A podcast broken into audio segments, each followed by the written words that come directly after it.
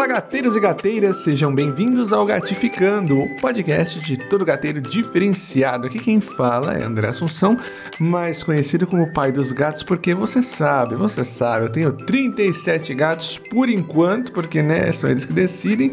Filhos meus, filhos meus do meu coração, da minha vida que estão abrilhantando, mudando a minha vida todos os dias. Filhos que eu adotei do fundo do meu coração, trouxe para minha casa e hoje eu não vivo sem eles, né? Pois é. E hoje, nosso episódio especial de Dia dos Pais, eu resolvi trazer uma história de pai de gato. Ou melhor, uma história do pai dos gatos. Sim. Hoje é meu dia de abrir o baú aqui e compartilhar uma história muito importante da minha vida. Como e por que eu me tornei o pai dos gatos. Não vai ser fácil relembrar algumas histórias, como acredito que para você também que já mandou sua história aqui, não foi, né? Mas que a gente possa trocar experiências e conhecimentos através disso tudo. Bora lá comigo? Lembrando que você pode mandar sua história para o contato arroba que a gente vai ler sobre ela sempre, tá certo? Bem, bora para a história do pai dos gatos então.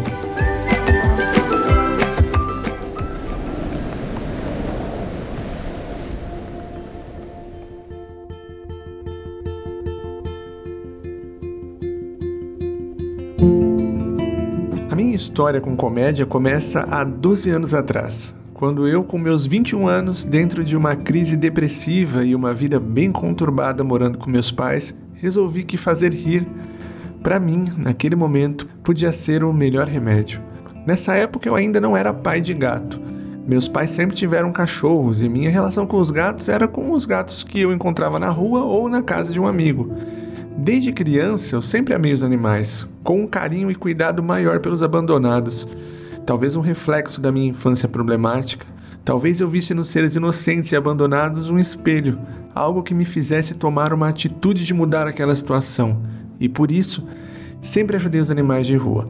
Naquela época, claro, dentro dos meus limites, mas a compaixão e o amor por eles sempre fizeram parte de mim. Em 2011, não sendo ainda o pai dos gatos, eu falava da vida, dos traumas e das coisas inusitadas que tinha vivido naquele pouco espaço de vida.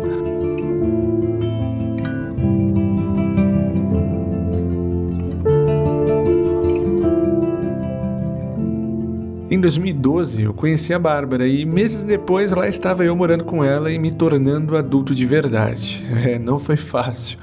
Foi em 2012 que entrou o primeiro gato em nossas vidas, o Chico. Ele foi responsável por abrir o portal para logo receber o Thomas, que avisou geral, aí foram aparecendo os resgates, né? Gatos que encontramos desacordados, como a princesa, ou o mingau que, magro e sujo de óleo, cruzou nosso caminho. E durante todo esse período eu ainda não era o pai dos gatos. Isso porque esse caminho de resgate é muito solitário, ou era, né? Porque hoje nós temos os gateiros do mundo todo para nos apoiar e entender através da internet. Mas eu, assim como muitos, só resgatava e buscava ajudar da melhor maneira possível esses gatos que cruzavam meu caminho.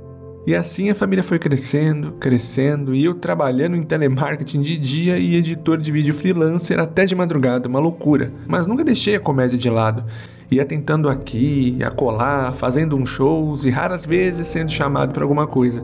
Digo raras porque na minha época tinham pessoas que iam onde os mais famosos estavam, puxavam o saco, né? Iam para as baladas para estar com esse pessoal, tudo isso em busca de um lugar ali ao lado de, dessa pessoa, né? Uma escada para subir na carreira. E eu não conseguia fazer isso. E eu nem digo que era por orgulho, até porque naquela época eu nem me amava tanto assim. Inclusive, preciso melhorar isso em mim. Mas a, a minha realidade era outra. Eu queria estar em casa com a minha família. Eu tinha que trabalhar e me empenhar para melhorar a minha realidade dos meus gatos. E claro, mais gatos vinham chegando enquanto isso. Mas eu ainda estava longe de ser o pai dos gatos. E digo que tudo começou no ano que fiz 30 anos. Isso eu já não trabalhava mais no telemarketing, já estava trabalhando só com vídeo, edição de vídeo, já editava para alguns comediantes. Então a comédia nunca saiu de mim, né? Ainda fazia alguns shows, mas eu já tinha passado por muitas coisas, perdido alguns gatos, resgatado outros, e naquela época nós devíamos ter uns 20 só. É só mesmo, né, gente? Comparado a hoje, mas 20 é pouco, vai. Bem, e nessa época já tinha feito até um gatinho para esses gatos na casa que a gente morava, que era nos fundos da casa da minha sogra, tudo feito com muito esforço, amor, dentro do que a gente podia fazer. Nunca faltou nada, a gente sempre se esforçou para dar ração para eles, o granulado, eles terem uma saúde melhor, né? Isso sempre foi a nossa prioridade. Mas em setembro de 2019, perdemos nosso Pelúcio, irmão da Branquinha. Ele teve uma parada cardiorrespiratória de madrugada, o que levou a gente a ir para o hospital, deixar ele internado até poder fazer os exames no dia seguinte para ver o que podia ser feito. Nos arrastamos durante dias assim, indo de veterinário veterinário, retorno, até que ao sair de um exame de sangue onde não souberam manuseá-lo, o deixando estressado, ele teve uma piora e nos deixou. Perder ele foi um soco no estômago que pouco a pouco fomos digerindo e passamos pelo luto a muito custo, mas foi muito difícil.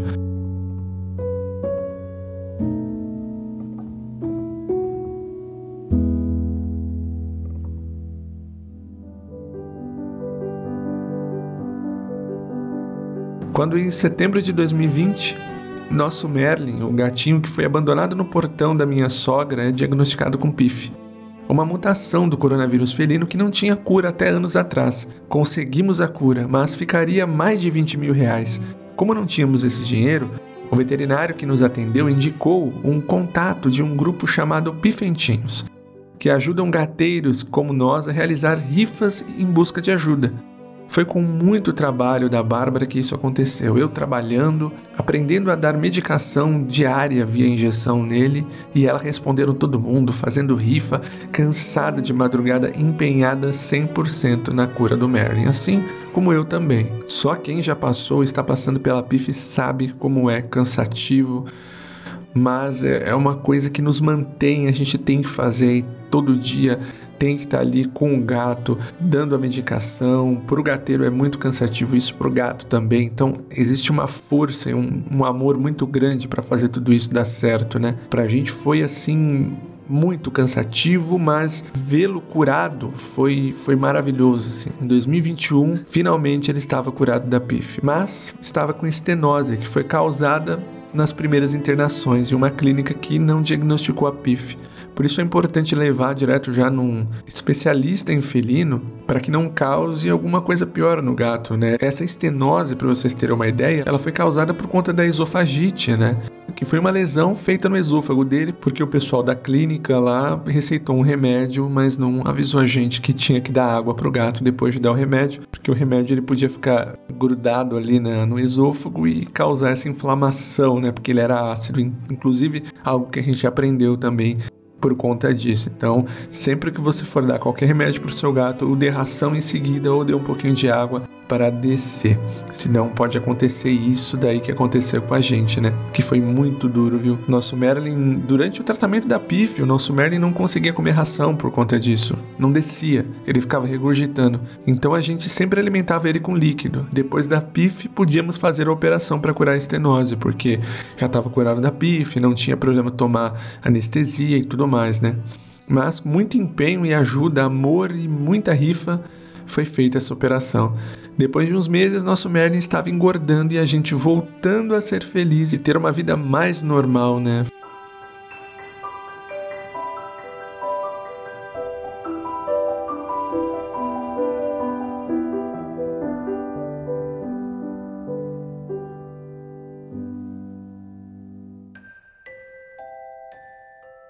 Meses após isso, resolvemos mudar de cidade para um lugar mais verde, onde os gatos teriam um espaço melhor para eles, e assim viemos para Guararema. Vale lembrar que durante todo esse período eu ainda fazia stand-up. Sempre que podia, claro, com algumas pausas, mas eu nunca parava. Fazer rir me ajudava muito.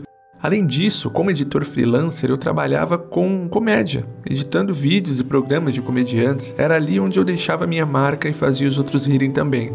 Isso me fazia muito bem. Durante todo esse período também tivemos crises financeiras, né, que me pegaram por ser freelancer, né, muitos clientes indo embora, uma hora vinha outros, então eu tive momentos de sair buscando trabalho na rua é, e consegui, graças a Deus, né, de, de, edição de vídeo. Mas é aquilo, né? Você tá com os gatos em casa, eu tenho que fazer alguma coisa, é isso que me dá força para buscar alguma forma da gente conseguir comida em casa e ração para os gatos, né? Em primeiro lugar. Diante de tudo isso, nunca faltou, nunca faltou ração para eles. Porque a gente sempre deu um jeito, a gente sempre foi atrás. Mas ainda em 2021, tivemos um choque. O Trapinho, nosso gato, começou a apresentar dificuldade para urinar. O Trapinho foi um gato que apareceu na nossa vida por acaso, assim, ele a gente morava na zona leste, um dia um barulho na porta, quando eu abri, ele estava lá na frente. Parecia que ele estava com o pelo meio cortado, como se alguém tivesse cortado na mão. Enfim, ele muito assustado entrou em casa e lá ficou. Era um gato todo peludinho, assustado, cinza, mas era um amor, um amor. Gostava de conversar comigo. Ele era maravilhoso. Levamos ele em um vet daqui que passou para a gente um medicamento. Não surtindo efeito, viajamos com ele então para São José dos Campos, onde conhecemos uma clínica que tinha internação e era de confiança. Lá a veterinária disse que a dosagem para ele estava bem maior que o indicado. Nessa noite deixamos ele internado lá e ele não voltou mais.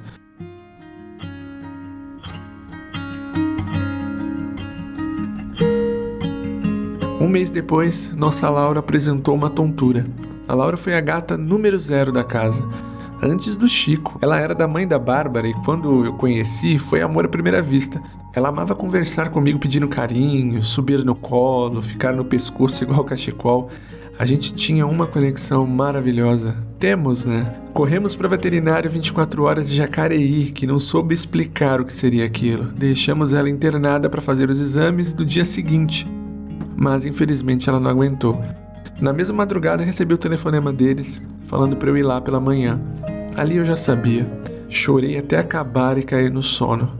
Quando o sol já batia na janela, senti uma paralisia no corpo e uma pulsação que me jogava para outro lado da sala. Mas meu corpo ainda estava deitado. Nessa hora me veio a Laura na mente. Foi então que vi abrir uma espécie de portal diante dos meus olhos e pude vê-la caminhando tranquila em um lugar verde com outros gatos deitados do lado enquanto ela passava, relaxada, tranquila. Nessa hora me surgiu uma voz que dizia: Ela está bem, está fazendo a transição.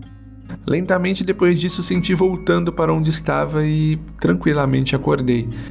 Essa foi a primeira experiência desse tipo que tive com os gatos e me deixou mais tranquilo quanto a tudo aquilo. Experiência essa que eu não compartilhei com ninguém. Tô compartilhando aqui com vocês, mas é uma coisa muito pessoal que a gente passa. Eu, como eu disse, eu acredito né, que a gente compartilhar a história possa ajudar os outros, né? É isso, que possa tranquilizar você também. Os gatos ainda estão, eles, eles vivem também, né? Assim como eu também acredito na vida eterna. Nossa, né? Eles também. Por isso que eu já falei para eles me esperarem todos. Um dia eu vou chegar lá e a gente vai ficar todo mundo junto. Mas depois de tudo isso, eu só pedi a Deus para que tudo tivesse passado, pois a gente não aguentava mais, principalmente a Bárbara, estava esgotada e no limite. Eu buscava me manter forte diante dela, conversava, a gente lia bastante, víamos vídeos de coisas boas, assim, sempre buscando manter uma boa vibração, sabe? Mas, ainda em setembro, o Merlin começou a respirar estranho. Levamos ele para fazer exame e foi observado um pouco de líquido no pulmão. A veterinária que cuidava dele passou um remédio e nos pediu para ir acompanhando. Quando num sábado começamos a dar a medicação para ele e ele ainda respirando com dificuldade. Gravei um vídeo e mandei para a doutora e ela disse que era normal para a condição dele. Com medicamento melhoraria. E claro, né, de meia meia hora então eu olhava para ele e já comparava com o primeiro vídeo que eu tinha feito para mandar para ela estava igual. Aproveitamos o sábado então para arrumar a casa e faxinar, né, gente? Isso me distraía de tudo aquilo e me dava forças para ser forte. E foi uma correria daquela faxina que você faz de se esgotar. E à noite, lá pelas 19 horas, terminei a faxina em um nível de exaustão gigante. Tomei um banho, jantamos e assim que terminamos, ouvi o Merlin respirar mais diferente. Ele tinha piorado. Mas em tão pouco tempo, a gente tá de olho toda hora, como assim? Corri, peguei a chave do carro e fomos com ele no colo para Jacareí, na primeira clínica que levamos a Laura. Eu não confiava tanto assim. Na verdade, eu não confiava, mas a gente não tinha escolha, a não ser 30 minutos no carro pedindo para Deus não levar o Merlin, enquanto ele respirava com total dificuldade. Chegamos na clínica e assim que entregamos ele para o enfermeiro responsável, eu que tentava me manter forte até pela Bárbara, porque ela naquela situação já estava desesperada, encostei na parede do consultório e comecei a ter uma síndrome do pânico. Sim, Seria ali minha primeira vez tendo isso. Era como se meu corpo tivesse explodindo por dentro, com um misto de medo e preocupação pelo Merlin, ao mesmo tempo tentando ser forte para não demonstrar que estava acabado para Bárbara. Afinal de contas, né, alguém tinha que estar tá bem ali segurando as pontas. Foi uma eternidade para mim. Eu fui forçando ali, tentando respirar melhor, recuperando até que o enfermeiro cruza a porta e nos dá a notícia que eu nunca imaginei ouvir. Nosso Merlin partiu. Eu não acreditava e chorando dizia para ele que não, ele já tinha passado tantas coisas que era impossível. Mas não foi. Aquilo deixou um buraco gigante em nós.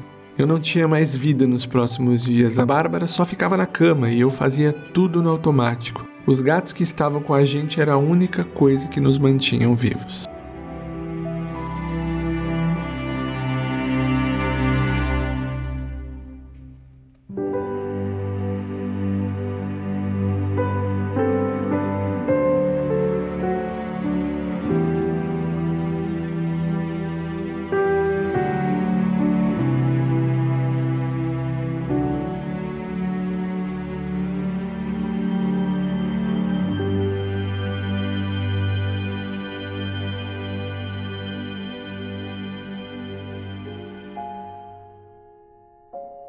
Até que uma semana depois, a Mona Lisa é diagnosticada com PIF.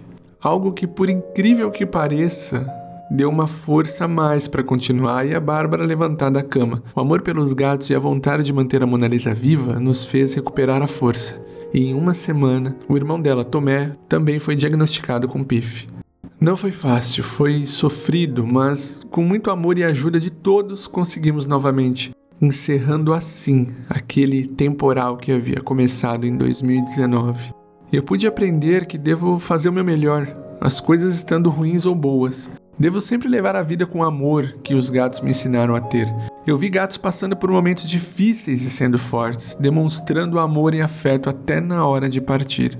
Eu devo me amar, para assim poder amar meu próximo. Agora sim, eu estava pronto para ser o pai dos gatos que todos vocês conhecem quando eu já tinha provado para mim mesmo que eu era o pai dos meus filhos gatos, que com eles aprendi sobre amor, paciência, humildade e beleza. No ano seguinte, continuamos postando o dia a dia dos nossos filhos na Casa dos Ronrons, o Instagram primeiro que a gente criou, que se chamava Merlin contra Pif, foi onde tudo começou.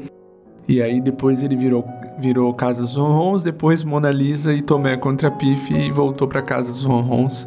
Aí sim a gente continuou postando no dia a dia dos nossos gatos. E então, em 2022, pela primeira vez eu faço o primeiro texto sobre gatos. No dia 14 de outubro de 2022, com o título Os gatos são melhores que os seres humanos. Esse vídeo que abriu a porta para esse próximo capítulo da minha vida, o pai dos gatos algo que não só faz parte de mim, como é quem eu sou. Pela primeira vez eu assumia quantos gatos eu tinha, como mudaram a minha vida e esse foi o presente que o Merlin nos deixou. Afinal, tudo começou com o Instagram que a gente fez para ele, né? Obrigado, Merlin, Trapinho, Pelúcio e todas as estrelinhas do meu céu. Obrigado, meus filhos, por me ensinarem todos os dias e obrigado você, gateiro. Você por fazer parte disso comigo, de gatificar o mundo da gente poder gritar aos sete cantos do mundo como o gato é maravilhoso e capaz de mudar o rumo da nossa vida. Que essa história, a minha história, ou um pedaço da minha história, né, ela possa ter feito sentido para você e mostrado para você como mostrou para mim que as coisas podem mudar, que os momentos difíceis são passageiros, mas que a gente deve lutar com amor, com carinho, com humildade e seguir o nosso caminho, fazer aquilo que a gente quer fazer e veio fazer, né? Eu sempre fui pai dos gatos, mas eu não conseguia falar sobre eles. Depois de passar tudo isso, eu resolvi falar deles, que eram o meu mundo, que eram realmente o que eu vivia, né? É a minha verdade, a minha vida. E aí sim, a sinceridade do, do com que eu faço e com que eu falo e é quem eu sou me fez ganhar tantos amigos gateiros. Muito obrigado.